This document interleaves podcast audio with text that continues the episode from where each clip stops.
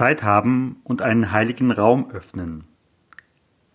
Pfarrer Dr. Volker Jung, Kirchenpräsident der Evangelischen Kirche in Hessen-Nassau. Mit ihm startet heute das erste Interview. Neues aus der Klinikseelsorge. Was deiner Seele gut tut. Mein Name ist Stefan Hund von stefanhund.com. Evangelischer Klinikseelsorger, Coach, Mediator. Begleite mich bei meinen Begegnungen. Los geht's!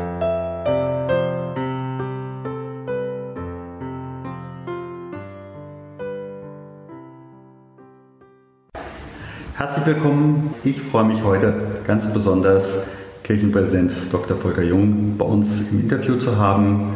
Herzlich willkommen. Toll, dass Sie mitmachen. Ja, sehr gerne, Hund. Ja, klasse. Ein Kirchenpräsident, vielen, viele können sich darunter vielleicht nicht unbedingt was vorstellen. Was ist ein Kirchenpräsident und wer ist Volker Jung?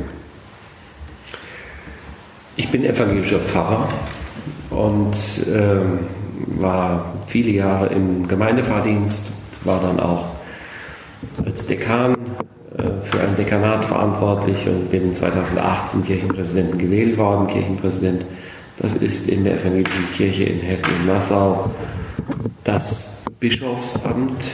Ähm, allerdings ist es so, seit unserem ersten Kirchenpräsidenten Martin Niemöller heißt es bei uns Kirchenpräsident, weil man jede Form von hierarchischen Anklängen an, in der Amtsbezeichnung mhm. vermeiden wollte. Aber das Grundverständnis ist, ich bin als Pfarrer Kirchenpräsident. Das merkt man übrigens auch. Mhm. Und Sie sind jetzt vor sieben Jahren nach Darmstadt gezogen? Nein, das sind jetzt schon oh. äh, acht Jahre. Acht ja, Jahre. sind im neunten Jahr hier. Ja, genau. Selbst mal rechnen. Es ist, ähm, also ich bin 2008 gewählt worden, bin 2009, mhm. im Sommer 2009 mit der Familie hier nach Darmstadt gezogen. Ähm, das ist natürlich eine Umstellung gewesen, einfach weil ähm, die Arbeit des Kirchenpräsidenten schon ein bisschen anders ist als das, was man als Gemeindepfarrer zu tun hat. Ich war wirklich immer auch sehr, sehr gern im Gemeindefahrdienst. Auch als Dekan hatte ich immer einen Anteil in der Gemeinde und äh, dazu hat im Übrigen auch immer die Klinikseelsorge gehört. Mhm. Ähm, ich war ja früher in Lauterbach in Oberhessen und dort gibt es eine Klinik und keine, zumindest war es damals so, als ich dort war, keine spezielle Fahrstelle in der Klinikseelsorge, mhm. sondern wir haben als Gemeindepfarrer ähm, diesen Dienst mitversehen. Mhm. Für viele Jahre einen Nachmittag in der Woche dafür reserviert, im Krankenhaus zu sein und dann auch von Zimmer zu Zimmer zu gehen. Mhm. Schön. Hat der private Volker Jung schon mal Kontakt gehabt zur Klinikseelsorge? Ich hatte auch schon Klinikaufenthalte, wo ich selber ein paar Tage im Krankenhaus mhm. lag. Die waren allerdings zum Glück bisher relativ kurz, äh, sodass sich in dieser Zeit ähm, kein Kontakt zur Klinikseelsorge ergeben hat. Ich habe allerdings ähm, Kontakt zur Klinikseelsorge gehabt in der Betreuung meiner Eltern. Mhm. Ähm, es ist jetzt, ja, vor zwei Jahren lag mein Vater etwas länger im Krankenhaus, dann später auch meine Mutter. Und ähm, ich war dann sehr froh, von den beiden jeweils zu hören, dass sie mir erzählt haben, die Pfarrerin hat uns besucht. Und das war nochmal ganz wichtig, neben dem, was sonst im Krankenhaus passiert ist, auch diesen Kontakt zu haben. Und äh, an den Erzählungen habe ich dann gemerkt, nochmal aus einer anderen Perspektive, wie wichtig das ist. Sicher, Sie haben mir das auch erzählt, um mir etwas über den Dienst der Kolleginnen und Kollegen zu berichten, aber das hat schnell auch eine ganz andere Bedeutung gehabt. Mhm.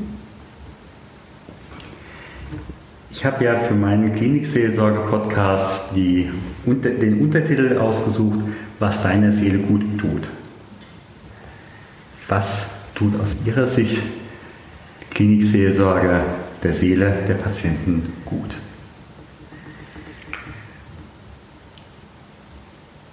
Einmal ich selbst immer großen Wert darauf gelegt, ähm, als Klinik-Seelsorger, ähm, dann, wenn ich Besuch im Krankenhaus gemacht habe, ähm, zu versuchen, das zu spüren äh, und nicht, zu, nicht mit bestimmten Dingen im Kopf auf Menschen zuzugehen und sagen, das brauchst du jetzt, das tut dir gut.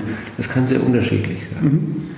Es gibt Menschen, die brauchen gar nicht viele Worte.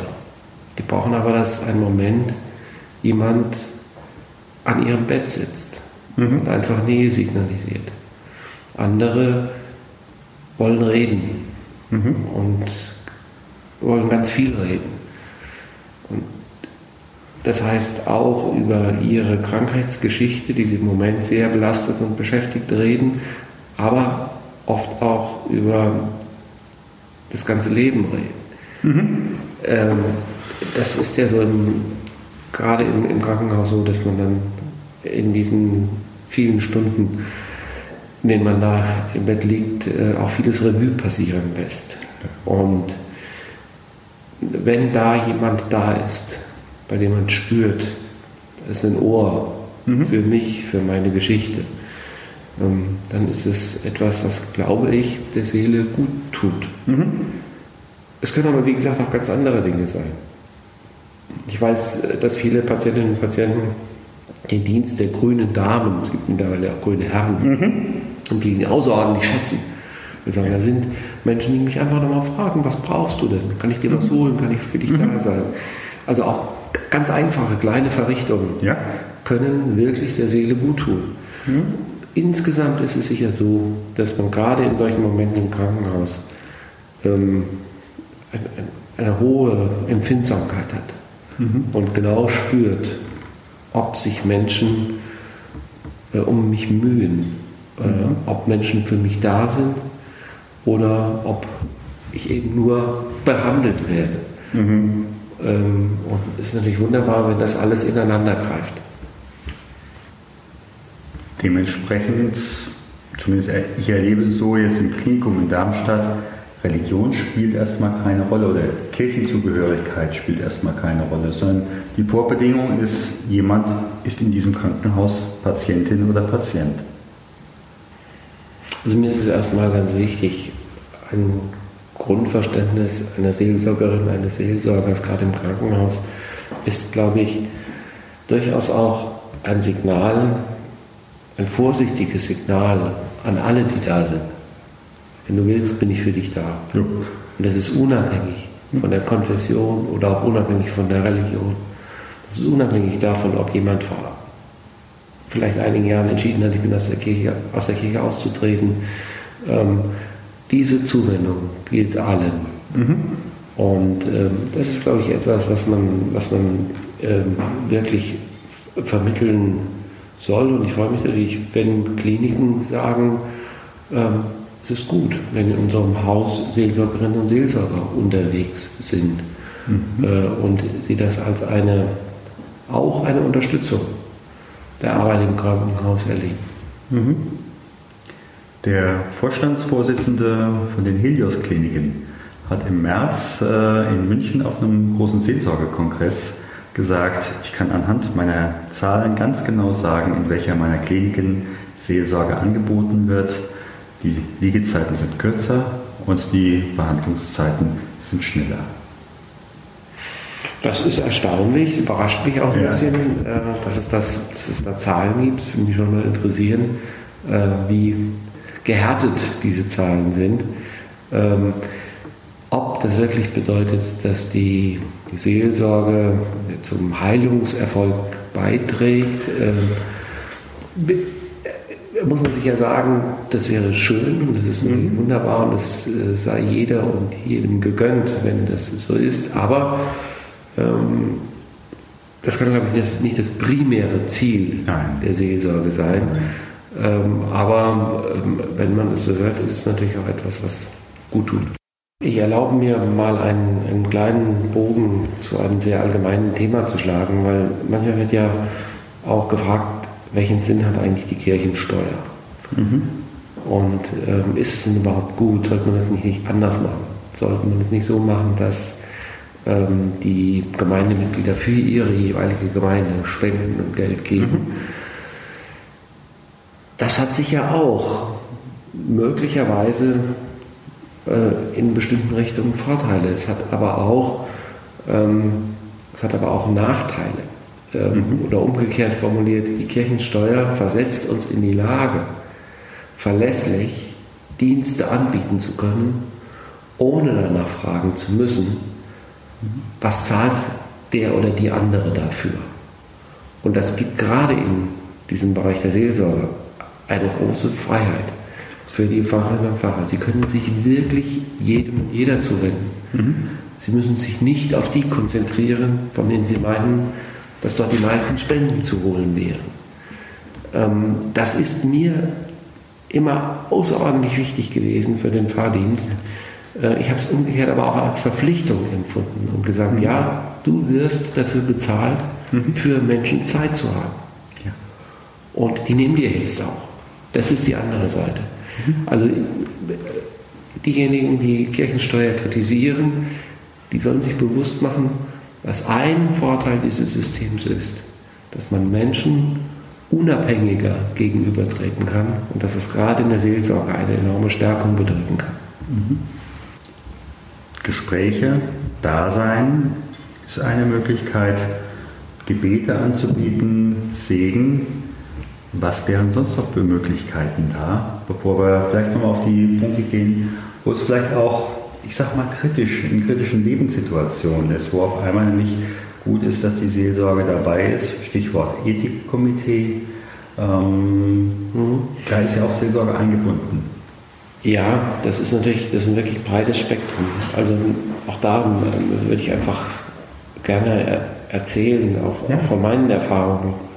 Für mich waren Besuche an Krankenbetten oft so, dass es erstmal ähm, Besuche waren, die ich ganz viel zugehört habe und natürlich auch auf bestimmte Dinge reagiert habe und äh, vielleicht auch Fragen gestellt habe und äh, versucht habe, Menschen ein paar Schritte weiter zu gehen über das hinaus, was man alleine für sich denkt und sich zurechtlegt. Und da war ganz oft ein Punkt in einem Gespräch, wo ich angeboten habe und gesagt habe, ähm, darf ich für Sie ein Gebet sprechen? Und dann habe ich versucht, das, was wir miteinander besprochen haben, nochmal im Gebet vor Gott zu bringen. Mhm. Und in der Regel war es dann so, dass ich dieses Gebet und äh, dann auch den Besuch mit einem Segenswort abgeschlossen habe, sodass das ineinander überging, äh, das Miteinander reden und äh, gewissermaßen auch ähm, das in Anführungszeichen Gottesdienstliche eines solchen mhm. Besuches. Ja. Und ich habe gemerkt, dass dies vielen Menschen sehr viel bedeutet hat. Mhm. Ähm, genau so. Und mhm. das unterscheidet dann vielleicht auch den Besuch des Seelsorgers, der Seelsorgerin nochmal von einem durchaus auch sehr wertzuschätzenden und möglichen Besuch einer psychologischen Begleitung und Betreuung. Ganz klar. Ganz klar.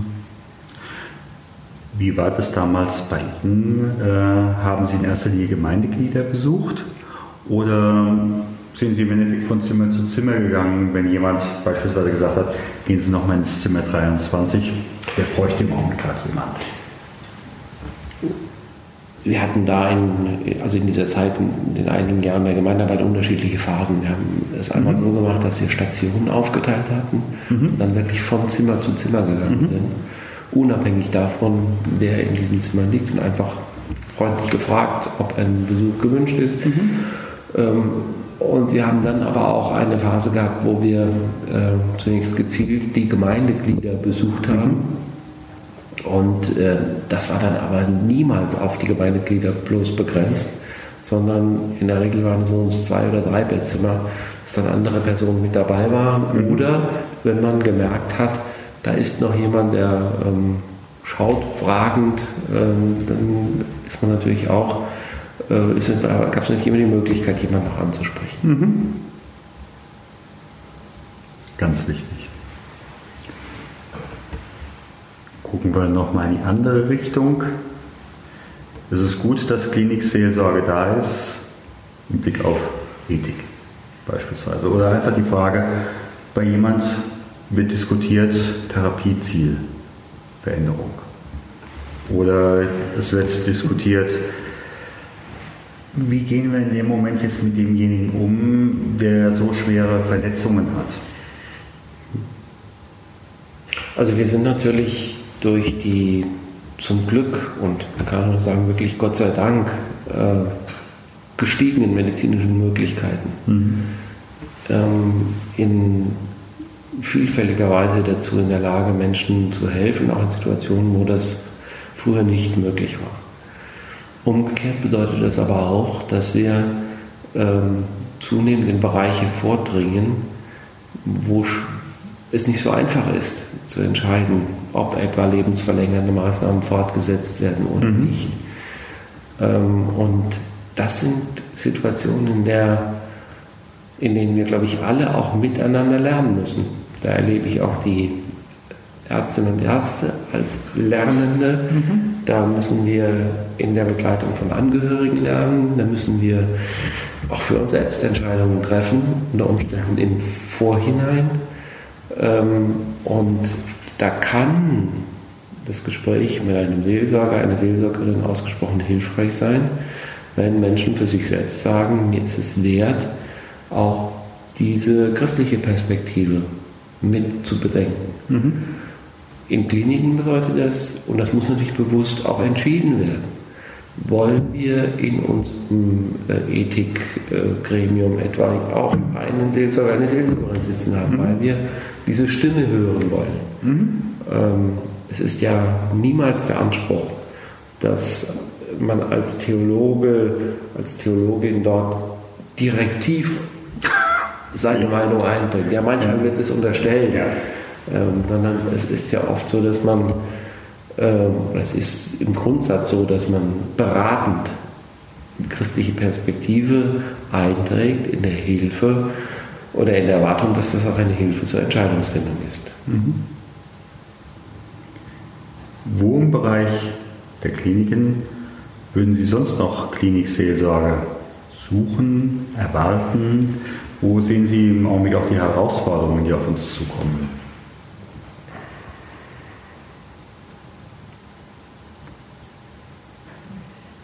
Es ist, glaube ich, im Moment gar nicht so einfach, weil ähm, die Klinikaufenthalte ja nach Möglichkeit so kurz wie möglich gehalten werden. Und ob das dann immer richtig und sinnvoll ist, ist nochmal eine ganz andere Frage. Mhm. Ähm, und da ist es sicher auch nochmal eine Grundfrage des, des Übergangs. Wenn man in einer Klinik einen seelsorgerlichen Kontakt hatte und geknüpft hat und dann wieder nach Hause kommt, mhm ähm, und merkt, das hat mir eigentlich gut getan. Wo kann ich dann anknüpfen? Wie ist der Kontakt zur Gemeindepfarrerin, zum Gemeindepfarrer oder auch zu jemand anderem, der seelsorgerliche Begleitung leisten kann? Mhm. Wie kann das auf den Weg gebracht werden? Das ist, glaube ich, eine, eine, eine Grundherausforderung, über die wir verstärkt äh, nachdenken müssen. Ähm, ich will aber noch mal einen anderen Bereich ansprechen, mhm. der in der Klinikseelsorge, glaube ich, in seiner Bedeutung nicht äh, zu unterschätzen ist. Zumindest habe ich auch das in einigen Situationen so erlebt. Das ist ähm, die Begleitung der Angehörigen, wenn ein Mensch verstorben ist in der Klinik. Und ähm, das können ja ganz unterschiedliche Situationen sein. Es können Situationen sein, auf die man Schritt für Schritt zugegangen ist. Und es können ganz plötzliche Situationen sein. Und ähm, in diesen Momenten jemand an der Seite zu haben, der auch ähm, sorgsam mit dafür sorgt, mhm. dass die Bedürfnisse des Abschiednehmens erkannt werden und dass dem auch Raum gegeben wird. Das ist für mich eine außerordentlich wichtige Aufgabe in der Klinikseelsorge. Dazu gehört dann auch, dass es in der Klinik äh, entsprechende räumliche Voraussetzungen braucht, um etwa einem Abschied auch Zeit geben zu können jeden Fall. Also es ist gut, wenn eine Klinik einen ähm, Gottesdienstraum hat und es ist auch gut, wenn es einen eigenen Abschiedsraum gibt, wo eben halt nicht gesagt wird, noch drei Stunden und dann wird das Bett rausgerollt oder wie auch immer. Naja, das ist so, sind so diese, diese Momente, wo man äh,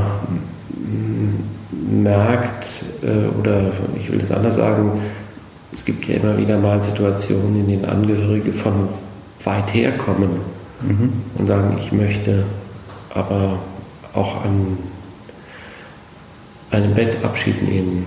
Mhm. Und äh, das ist im Klinikalltag, wo alle sehr schnell gehen, muss äh, hier wirklich nur sehr begrenzt möglich. Aber es wäre möglich, wenn es einen Abschiedsraum gäbe, genau. in dem man dem mehr Zeit gibt. Also solche Dinge sind, glaube ich, ähm, mit zu überlegen ähm, und brauchen meines Erachtens einen Platz im Klinikalltag.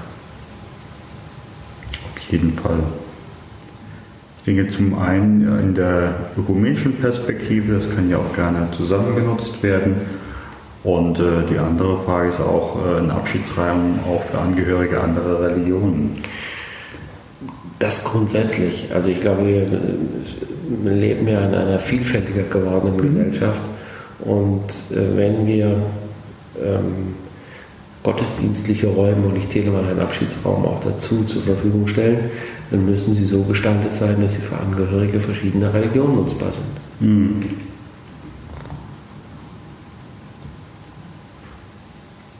Das sind viele Dinge, wo ich sage, das tut der Seele gut. In dem Moment, wo die Seele, der einzelne Mensch erlebt, ich bin erstmal angenommen, da ist ein Klinikseelsorger, eine Klinikseelsorgerin, die meint mich, die hat auch wirklich was zu sagen, die hat auch eine Botschaft für mich.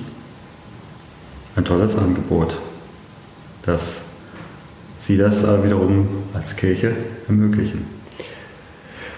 Wir können es leider nicht flächendeckend tun, mhm. nicht in allen Kliniken, auch das gehört dazu. Ähm, deswegen ist es in vielen Situationen wichtig, ähm, auch Pfarrerinnen und Pfarrer aus den Gemeinden heraus ähm, mhm. die Möglichkeit zu geben, immer wieder in Kliniken präsent zu sein. Mhm.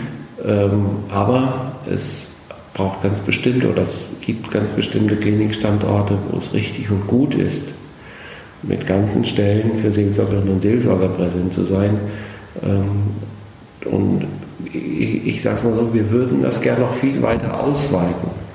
Aber auch wir haben nur begrenzte Möglichkeiten. Klar. Ich bin aber sehr, sehr dankbar für den Dienst der Seelsorgerinnen und Seelsorger in den Kliniken, weil das eine ausgesprochen wichtige Arbeit ist. Ich sage mal ganz herzlichen Dank. Bitte schön. Ganz herzlichen Dank. Gehen Sie nun in die vor Ihnen liegende Zeit unter dem Segen Gottes. Gott segne dich und behüte dich. Gott lasse leuchten sein Angesicht über dir und sei dir gnädig. Gott hebe sein Angesicht auf dich und schenke dir Frieden.